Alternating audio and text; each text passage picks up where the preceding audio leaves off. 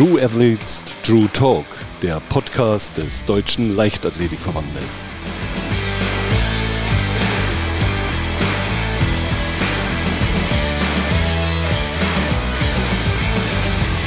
Willkommen zu einer weiteren Podcast-Folge von True Athletes True Talk. Heute mit Christian Schenk, Olympiasieger im Zehnkampf sowie Bronzemedaillengewinner bei der EM 1990 in Split und bei den Weltmeisterschaften 1991 in Tokio. Am Mikrofon Pitch mit Hallo Christian. Moin aus dem Norden. Ja, in aller Munde, Christian, ist zurzeit der neue deutsche Rekord im Zehnkampf. Leon Neugebauer hat ihn sich geschnappt mit 8.836 Punkten, vier Punkte besser als Jürgen Hingsen, der den Rekord 39 Jahre innehatte. Was sagst du dazu? Naja, das ist die Natur. Ne? Die Jugend kommt und frisst uns allen auf. Und ich habe natürlich mit den Leon, als ich den gesehen habe, gesagt, wow, also das ist ja wirklich die Figur von Jürgen in Reinkultur und ein, eine Sprache, die natürlich so vom Amerikanischen geprägt extrem selbstbewusst ist. Und ähm, er wird natürlich gemeinsam mit Niklas jetzt das Glück haben, dass wir der, dem Zehnkampf dem Zehnkampf ein Gesicht geben mit zwei Gesichtern. Und wir haben ja auch noch andere Athleten und die äh, Siebenkämpfer natürlich auch. Mir ist das aufgefallen, übrigens in Götzes, dass der Siebenkampf da ziemlich den Jungs den Schneid abgekauft hat. Aber das war äh, jetzt hier nicht bezogen auf Leon. Dem äh, mit 21 Jahren wünsche ich, dass er eine gute äh, Vorbereitung hatte in den letzten fünf oder zehn Jahren, dass das nicht zu, zu schnell hochgeschossen ist, weil dann habe ich immer die Sorge, dass der Körper das nicht verträgt, ähm, dass er dann auch weiter die nächsten drei, vielleicht fünf, vielleicht sogar mehr Jahre an der Weltspitze ist. Ja, und bis heute ist dein Name natürlich mit Zehnkampf verbunden, da gibt es mal gar keinen Zweifel und auch mit deinem Olympiasieg 1988. Du bist ein sehr aufmerksamer Zuschauer der Leichtathletik nach wie vor. Die Sportart, klar, die hatte ich von Anfang an immer mitgenommen und bist auch ein ja, kritischer Geist oft heißt es ja, die Leichtathletik müsste sich noch ein bisschen medial verändern. Was kann man tun, um mehr Aufmerksamkeit für die Leichtathletik zu generieren? Was würde Christian Schenk tun, wenn er jetzt in der Lage wäre, ja, oder in der Verantwortung wäre, es tun zu müssen? Ja, das sind ja normalerweise Agenturen, die sich darum kümmern und dafür Geld kriegen. Und ich ähm, bin der Meinung, dass man das von, äh, ich sag mal, auf Spitz auf Knopf ja auch nicht genau beschreiben kann. Aber, sage ich mal, wenn ich das Beispiel nehme, mein Sohn, 16 Jahre, spielt Basketball. Ihn habe ich gefragt, warum machst du nicht Leichtathletik? Antwort, Papa, ich mache doch nicht Sportart, wo ich das nachmachen soll, was der Trainer sagt. Ich will meinen eigenen Stil haben. Das war das eine, was für mich sehr bemerkenswert war. Und das stimmt ja auch, dass die Kinder, sie wollen sich zeigen und sie wollen nicht immer unbedingt hinterherrennen. Bei uns im Osten war es damals anders durch, ich sag mal, diese Gehörigkeit.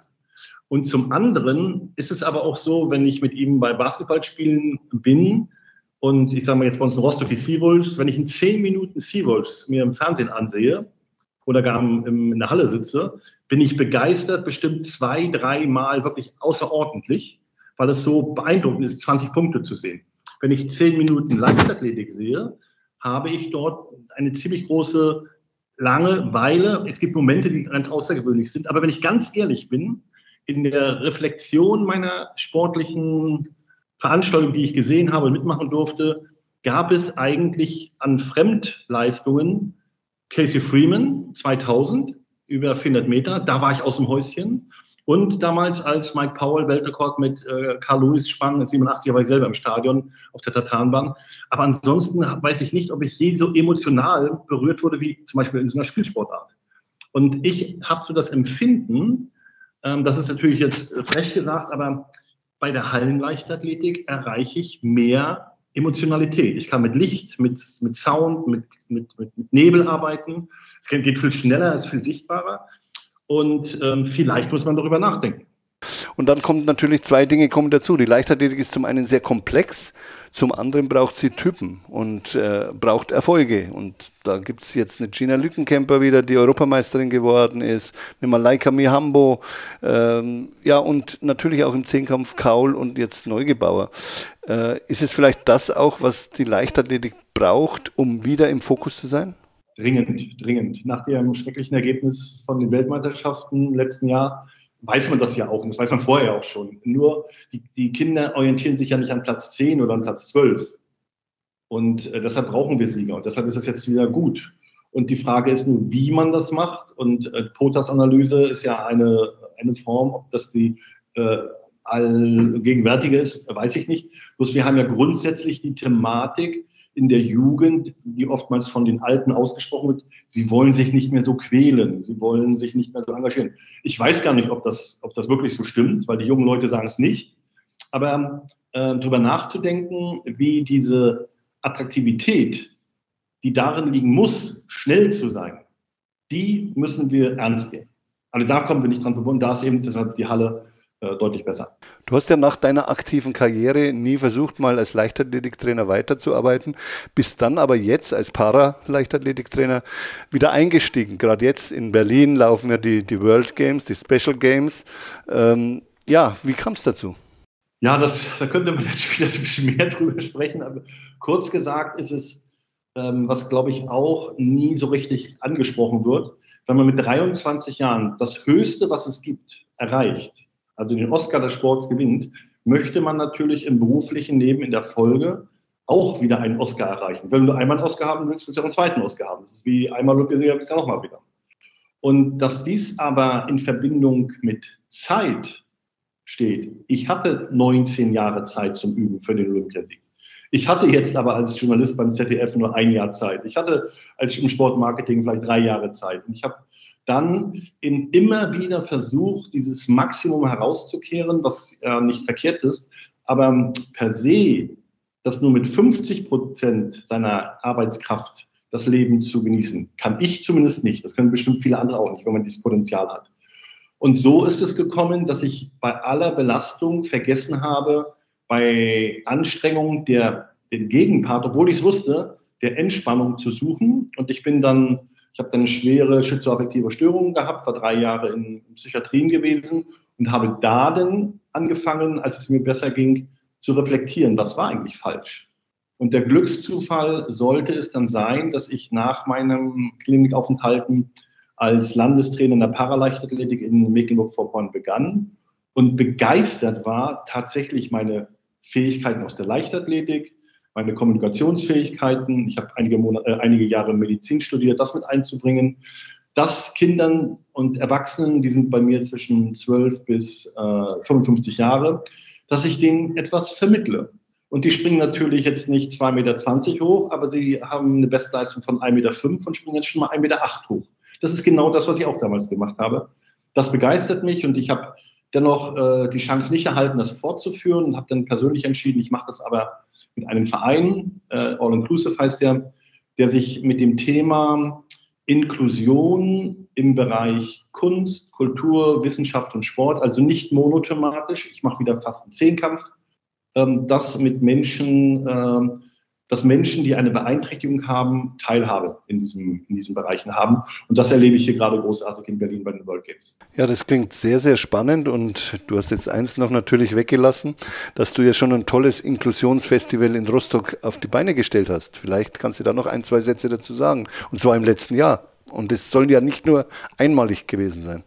Also dieses Thema Inklusion muss man sich ja vorstellen, es betrifft 15 Prozent der Menschen in der Gesellschaft. Also wir sprechen hier von 12 Millionen in Deutschland und keiner kann was dagegen haben. Das war so meine Grundaussage. Dann gesagt, Wahnsinnsgruppe, dann noch die Eltern dazu. Und ähm, in Rostock habe ich dann überlegt, wo ich, das ist meine Heimatstadt, und da bin ich nach 20 Jahren Berlin auch wieder hingezogen. Dort haben wir alle Rahmenbedingungen, hervorragende Universität, hervorragende Hochschule für Musik und Theater. Wir haben sehr viel äh, professionelle Künstler dort. Und dieses Festival, was ich im August diesen Jahres auch wieder durchführe, beinhaltet 21 verschiedene Veranstaltungen die sich mit dem Thema Inklusion in den Bereichen Kunst, Kultur, Wissenschaft und Politik beschäftigen und Sport natürlich. Und ich möchte das System so äh, entwickeln, ähm, was wir jetzt auch hier vorbesprochen haben in Berlin, wo jetzt auch Partner mitmachen, dass es ein Festival gibt, dass wir circa acht Veranstaltungen übers Jahr äh, in Mecklenburg-Vorpommern erstmal durchführen und eine digitale Plattform schaffen, wo von diesen 12 Millionen Menschen, von denen ich sprach, 4 Millionen nicht ihr Zimmer verlassen können. Und denen muss man ja auch ein Angebot machen. Und da habe ich eben die Chancen, dass wir dort im digitalen Bereich äh, arbeiten können. Und da können wir vielleicht auch aus Rostock hinaus in, sag mal, ins größere Umfeld ein bisschen Vorbild sein. Ja, wie gesagt, das ist eine tolle Geschichte, die du da ins Leben gerufen hast in Rostock selbst und insgesamt bist du ja auch sehr begeistert, das merkt man, wie du darüber sprichst.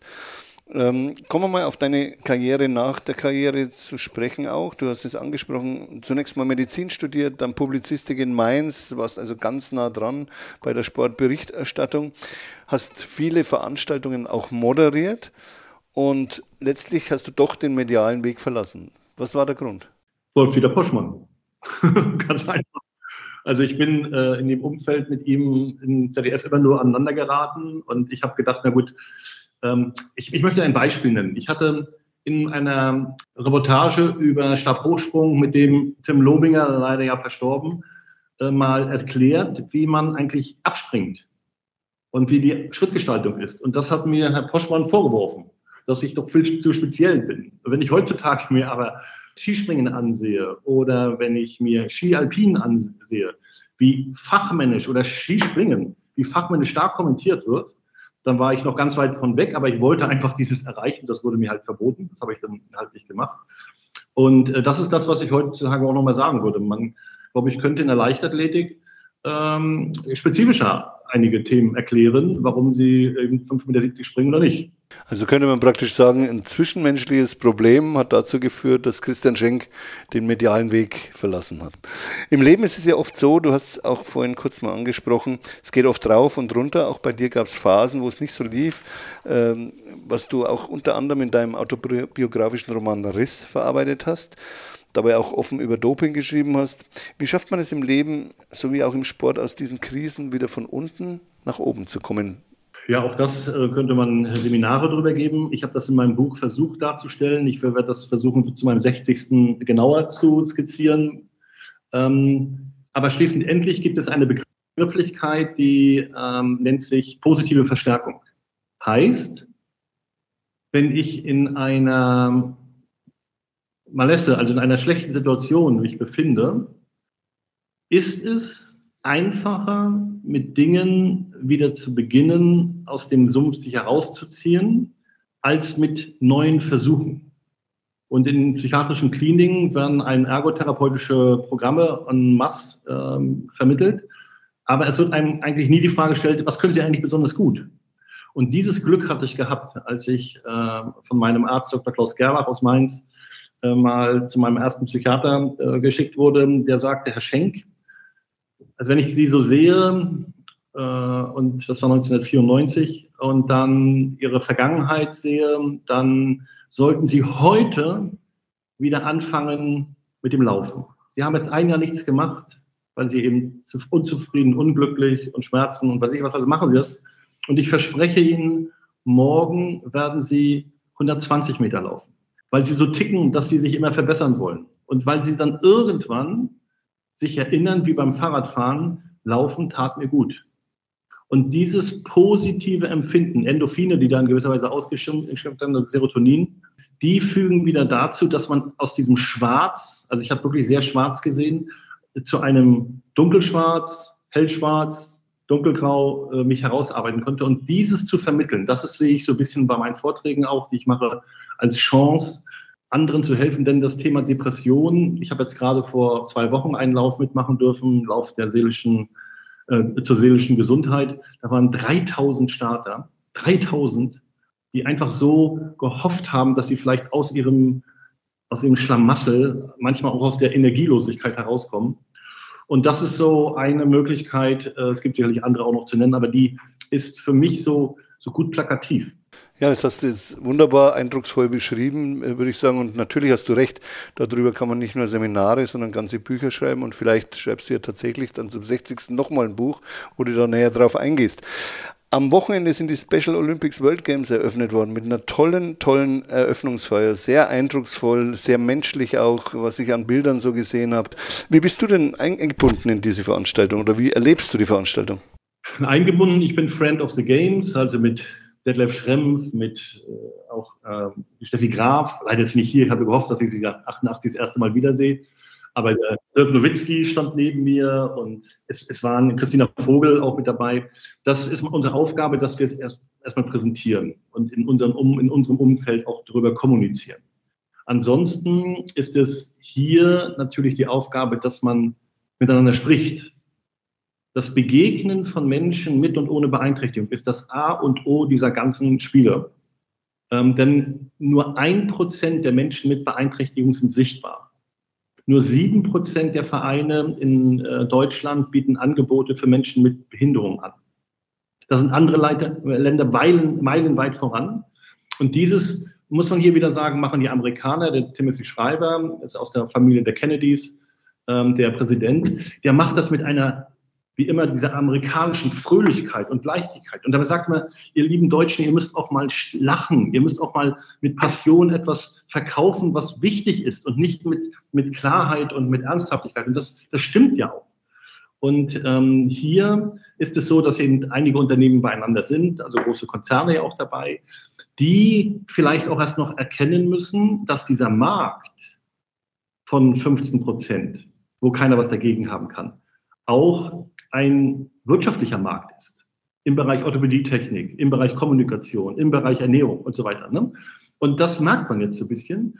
Und wir haben das gute, gute äh, Auswahlverfahren jetzt getroffen durch den CEO. Das ist der ähm, Sven Halbrecht, der das Ganze in die Hand genommen hat vor sieben Jahren, dass wir jetzt in 206 Städten Programme erstmal auf dem Papier entwickelt haben, in so zwei, drei äh, verschiedene Formen. Also ich sag mal, man liegt so bei 600 ungefähr, wo Menschen mit Beeinträchtigungen gemeinsam in der Teilhabe mit Menschen äh, scheinbar ohne Beeinträchtigung miteinander etwas machen. Und dieses ist jetzt hier dahingehend auch zu loben, dass ja die sogenannte Media Allianz, das sind elf große Fernsehkonzerne, erstmalig ohne rechte Fragen miteinander, jeder auf seinem Gebiet über diese Spiele berichten. Und dennoch will ich auch, wie sagte wieder der kritische Geist, klar sagen, wie will der Außenstehende einen Unterschied wahrnehmen zwischen Paralympics, Special Olympics, Deaf Olympics und es gibt noch viele verschiedene Formen. Ich glaube, wir müssen darüber nachdenken, die Hörenden und, Seh äh, Hörenden und, und äh, nicht, also nicht Sehenden, die, die sind ja, die differenzieren ja das ganze Bild. Aber du bekommst nur eine Strahlkraft, wenn du geschlossen auftrittst. Und vielleicht ist das hier seitens von Amerika ein Hinweis dafür, macht es doch mal auf diese Art und Weise. Und ich glaube, das kennt man aus jedem Schaubild, gemeinsam ist man stärker. Was glaubst du denn, was man insgesamt tun kann, um die Inklusion gerade im Sport noch intensiver zu leben? Also das Wichtige ist, ist, dass so eine, eine Weltmeisterschaft, nicht despektierlich gemeint, sie darf keine Zirkusveranstaltung sein. Sie muss eben ein Signal sein für Folgendes. Und wir sollten eben versuchen, dass wir eine Selbstverständlichkeit schaffen. Aber wenn wir von 15 Prozent der Menschen ausgehen, die beeinträchtigt sind, plus den Eltern, sagen wir 25 Prozent, 75 Prozent wissen überhaupt nicht, wovon wir sprechen.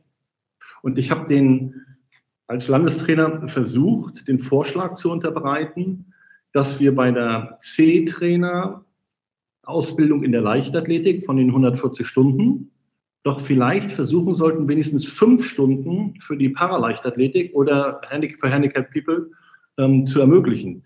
Das wurde ein bisschen belächelt und abgelehnt, weil wir nicht dafür die Zeit hätten. Aber wir können doch nicht dieses Thema Zeit aufbringen, wenn es um Menschen geht. Und das ist das, was ähm, selbstverständlich ist. Ich habe in Rostock, wir haben damals drei Vereine gehabt, als ich anfing und ich hatte zwischenzeitlich schon sieben, Tendenz auf zehn. Wir haben jetzt wieder drei. Äh, auf diesem Weg dorthin ähm, die Frage natürlich bekommen, Christian, wir haben doch aber keine Ahnung, ist es nicht gefährlich, mit einem Tetraplegiker oder mit einem Rollstuhlfahrer da zu trainieren? Da habe ich gesagt, es ist überhaupt nicht gefährlich, wir müssen es nur einfach machen. Aber es ist berechtigt, wenn ich etwas nicht weiß, dass ich das ja irgendwie erlernen muss. Also müssen wir diesen Auftrag äh, eher nahe gehen, dass wir dort mehr Wissen äh, verteilen. Ansonsten ist es eben wirklich kein Unterschied. Was man auch klar wieder sagen muss, wir sollten nicht, das hat Bayer Leverkusen auch ja aufgezeigt, sagen, wir trainieren alle zusammen, inklusive wie dieses schöne Bild ist mit den vielen Punkten und ein Kreis und wir sind alle gleich. Man hat sich jetzt auch wieder differenziert dargestellt, weil natürlich für viele Athletinnen und Athleten, äh, die ein Handicap haben, ein personeller Aufwand, der personelle Aufwand höher ist als bei uns Fußgängern. Nun reden viele Menschen über Inklusion, aber die wenigsten, glaube ich, wissen, was dieser Begriff denn eigentlich bedeutet. Wie würdest du selbst Inklusion beschreiben? Kein Ausschluss. Kein Ausschluss. Und dennoch, so würde ich immer sagen, mit ein Aber. Wir Menschen sind doch auch nicht mit allen Menschen befreundet. Man sucht sich doch auch seinen Kreis. Wie ein Behinderter oder wie in meinem Fall ein Depressiver er ist froh, in einer Klinik zu liegen mit Gleichgesinnten, weil sie sich verstehen. Ein Nicht-Depressiver, der stellt Fragen, die will ein Depressiver gar nicht hören. Und umgekehrt. Also muss man das so ein bisschen eingrenzen. Früher hat man das ja mit Integration bezeichnet. Man hat das auch auf Inklusion dann erweitert. Ich glaube, darüber sollten wir uns das gar nicht streiten, äh, sondern vielleicht eher überlegen, das Wort Inklusion ist nicht so das Richtige. Vielleicht müssen wir etwas anderes, was anderes finden. Wenn du mal so nachdenkst, die schönsten Erlebnisse in Sachen Inklusion, fällt dir da ein ganz gutes Beispiel ein? Spontan? Ja. Ich habe eine, ich habe Klassen, also war, war Lehrer an einer Schule in Rostock und habe ein Mädchen gesehen, die noch nicht bei mir mittrainiert hat. Zwölf Jahre alt. Und sie war ähm, ganz schlank, hatte bei der Geburt äh, zu wenig Sauerstoff, dadurch links spastisch. Und ich habe sie einfach angesprochen. Und dann fragte ich sie, na, so schlank wie du bist, du wirst bestimmt keine Kugelstoßerin, aber du kannst doch bestimmt laufen. Und dann hat sie so den Kopf runtergenommen und meint, ja. Und dann habe ich sie, zeig's mir doch mal. Und dann hat sie sich hingestellt an die Linie und ist so zwei, drei Schritte gestolpert und dann lief sie einigermaßen. Und ich rief, Mieke, lauf, lauf. Und sie lief und lief und dann kam sie zurück und habe gesagt, Mieke, also aus dir mache ich wirklich eine 800 Meter Läufe. Das ist ja so toll, wie du läufst. Und sie strahlte. Und dann fragte ich, aber sag mal, du warst doch schon mal bei einem Verein, oder? Und dann guckte sie so runter, ja, vor zwei Jahren, aber nur sechs Wochen, weil dann haben die immer über mich gelacht, weil ich immer die Letzte war und dann zog mich ihre Mutter zur Seite und sagte, und sie wollte sich ihr Bein abschneiden. Vor Frust. Und das ist ein Beispiel dafür, dass man eben nicht so einfach inkludieren kann. Und die Kinder, man weiß, dass die sehr hart sind. Ähm, sie können auch viel akzeptieren. Aber das war in diesem Falle eben so ein Moment, wo ich gesagt habe, schau mal. Und dann habe ich mit der Mutter aber weitergesprochen in dem Gespräch und das ist auch so ein Beispiel. Sie ist Zwilling. Ihre Tochter, ihre Schwester ist gesund und das Mädchen, äh, die Mieke, sagte, ich bin wie meine Schwester bloß im falschen Körper. Und ihre Mutter sagte, und was noch anders ist, wenn ich jetzt mal einen Vergleich nehmen würde, meine eine Tochter, die Fußgängerin ist, da liegen vielleicht drei Stapel Papier. Meine andere Tochter, die eben äh, spastisch ist, da sind ungefähr 150 Seiten Papier. Das kann nicht sein, dass sie trotz oder mit ihrer Behinderung so eine Belastung noch auch noch zuzüglich erfährt, nur weil sie eine Behinderung hat. Und dafür würde ich auch mich einsetzen im digitalen Bereich. Ja, da muss ich sagen, da bleibt einem fast die Luft weg. Wenn man diese Geschichte hört, bekommt man Gänsehaut. Und ich glaube, genau da liegt das Problem, dass eben viele auch wirklich noch nicht wissen, was ist wirkliche Inklusion und äh, wie grenzt man nicht aus. Jetzt haben wir viel über Inklusion gesprochen. Jetzt kommen wir mal ein bisschen wieder zurück auf deine frühere Karriere. Ähm, was würdest du sagen, war zu deiner Zeit deine bitterste Niederlage, die du hinnehmen musstest? Du hast ja einen, einen sehr erfolgreichen Weg gemacht und trotzdem, äh, glaube ich, kannst du sicherlich sagen, was war deine bitterste Niederlage? Die gar nicht von mir ausging, sondern von einem Arzt. Ich habe 1992 mich in Götzes auf die Olympischen Spiele 1992 vorbereitet und wusste, dass ich im Speerwerfen einen freien Gelenkskörper hatte und äh, hatte einen Trainings Methode gefunden, dass ich mit äh, einer Injektion, dass meine zwei Finger, der vom Radialis, dass die beiden Finger taub sind. Und ähm, der, mein persönlicher Arzt konnte nicht, Dr. Gerlach, und hat das jemand alternativ gemacht. Der hat das dann so gemacht, dass meine ganze Hand taub war. Also völligen, völligen Schwachsinn. Und ähm, dann habe ich ein Jahr so viel investiert und ich war ja zu, bei dem Wettkampf auf klar, klar 8-6-Kurs. Und äh, dieser Arzt hat sich bis heute nie entschuldigt das war für mich der bitterste Moment meines Lebens, weil dadurch waren auf alle Fälle eine Medaille bei Barcelona war sehr wahrscheinlich und die Investition, die man da hineingetragen hat, ich kenne, ich kenne Sportsmanship, man kann sich ins Augen gucken und sagen, du bist nicht so nett oder du bist nett, aber dann abzuduken, das macht man nicht. Kann ich nachvollziehen. Wenn wir schon beim schlimmsten Moment oder bei der bittersten Niederlage waren, was war dann umgekehrt der schönste Moment, wenn du so zurückdenkst an deine aktive Zeit? dass ich 1988 auf dem Siegerpodest stand und dachte, ich bin doch noch gar nicht gut und bin Olympiasieger. Das war wirklich für mich, da habe ich gedacht, ich bin doch noch gar nicht gut. Weil äh, zu dem Zeitpunkt war äh, Thorsten Voss natürlich viel, viel besser. Aber der Wettkampf, es kommt nur mal darauf an, dann gut zu sein, das als Abrufen von Bewegungsmustern unter Stresssituationen. Das war die Aufgabe, die wir äh, gelernt haben. Und das habe ich von fast durchgehend von 1983 bis 93 geschafft. Und darauf bin ich stolz, dass ich auch diese mentalen Fähigkeiten hatte, das immer wieder zu schaffen und immer den Wettkampf zu gehen. Meine Trainer, ob erst in Rostock oder dann in Mainz, haben das immer geschafft, dass ich wusste, unter die Top 5 komme ich immer. Und das über so einen langen Zeitraum, das war nicht schlecht. Kommen wir mal zum Assoziationsspiel. Das machen wir immer gerne bei uns im, im, im Podcast. Ich gebe dir fünf Begriffe vor und du sagst mir, was dir ganz spontan dazu einfällt. Freude. Söhne. Niederlage. Gottes. Motivation. Söhne. Gerechtigkeit. Wesentlich. Gelassenheit. Suchend. Prima. Nachdem zweimal Söhne vorkam, ist Familie etwas, was dir auch sehr, sehr wichtig ist. Das kann man da ganz klar auch äh, draus lesen. Wenn du heute jungen Athleten empfehlen müsstest, in den Leistungssport zu gehen, das ist ja immer eine Entscheidung, die nicht sehr einfach ist, weil Leistungssport erfordert sehr viel. Nicht nur, dass man irgendwie immer mehr und immer besser sein will, dass man in den Medien steht, sondern auch viel Entbehrung, die andere äh, Jugendliche in dem Alter eben nicht haben. Was würdest du den jungen Athleten empfehlen, wenn sie in den Leistungssport gehen? Erstens wundert mich, mich immer, dass mich noch nie Athleten gefragt haben, wie man eigentlich Olympiasieger wird. Das bin ich wirklich, aber das gucken die heute sicherlich, sicherlich alles bei Google an oder im Internet. Ich habe immer von den Älteren äh, die Informationen geholt, aber das ist vielleicht anders. Also was gebe ich Ihnen mit? Ähm, Karl Adam, ein Rudertrainer in den 60ern, hat mal gesagt, die Struktur einer Leistung ist immer die gleiche. Und ich lebe heute genauso wie als Hochleistungssportler. Das ist phänomenal. Es ist wirklich, es ist unglaublich, dass das so geht. Zum anderen, ähm, also ist das eine gute Struktur, würde ich mal sagen. Äh, zum anderen darf ich sagen, das ist relativ frisch, was ich erst äh, für mich entdeckt habe. Die Netzwerke, die man so als Jugendlicher, äh, die, die, die man so knüpft. Ich habe damals in Götzes auch bekommen. Ich war jetzt gerade nach 30 Jahren wieder mal da gewesen.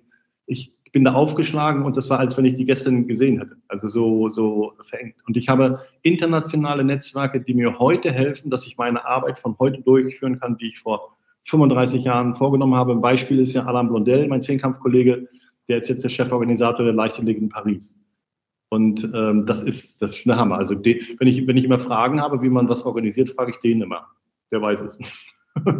also ist tatsächlich dieses Networking, das habe ich noch nie gehört, dass das als Mehrwert für Hochleistungssportler ange, äh, äh, vorgeschlagen wird. Aber ich kann das nur deutlichst hervorheben, weil das kann keiner studieren. Das ist ein wahres Wort. Das kann keiner studieren, das muss man haben oder man hat es eben nicht.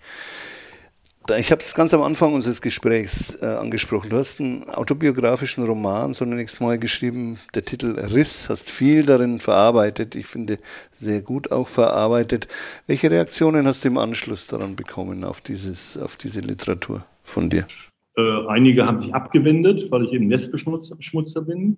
Da war ich ganz überrascht, dass man, man man ist ehrlich und ist schlecht. auf der anderen Seite Dankbarkeit. Also selbst, ähm, ich sage auf der Straße manchmal werde ich angesprochen, danke, mir ging es äh, schlecht, ich habe Ihr Buch gelesen und das hat mir geholfen. Und ähm, eigentlich habe ich es ja nur deshalb geschrieben, weil man in der Psychiatrie, wenn man dort länger liegt, äh, sogenannte Life-Charts erstellen muss.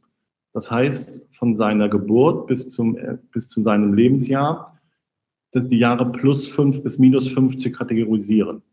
Und dann waren es große Abstände, dann waren engere, dann waren Bilder und dann erzählt und dann wurde so viel, dann hat mich immer gefragt, kannst du auch ein Buch schreiben?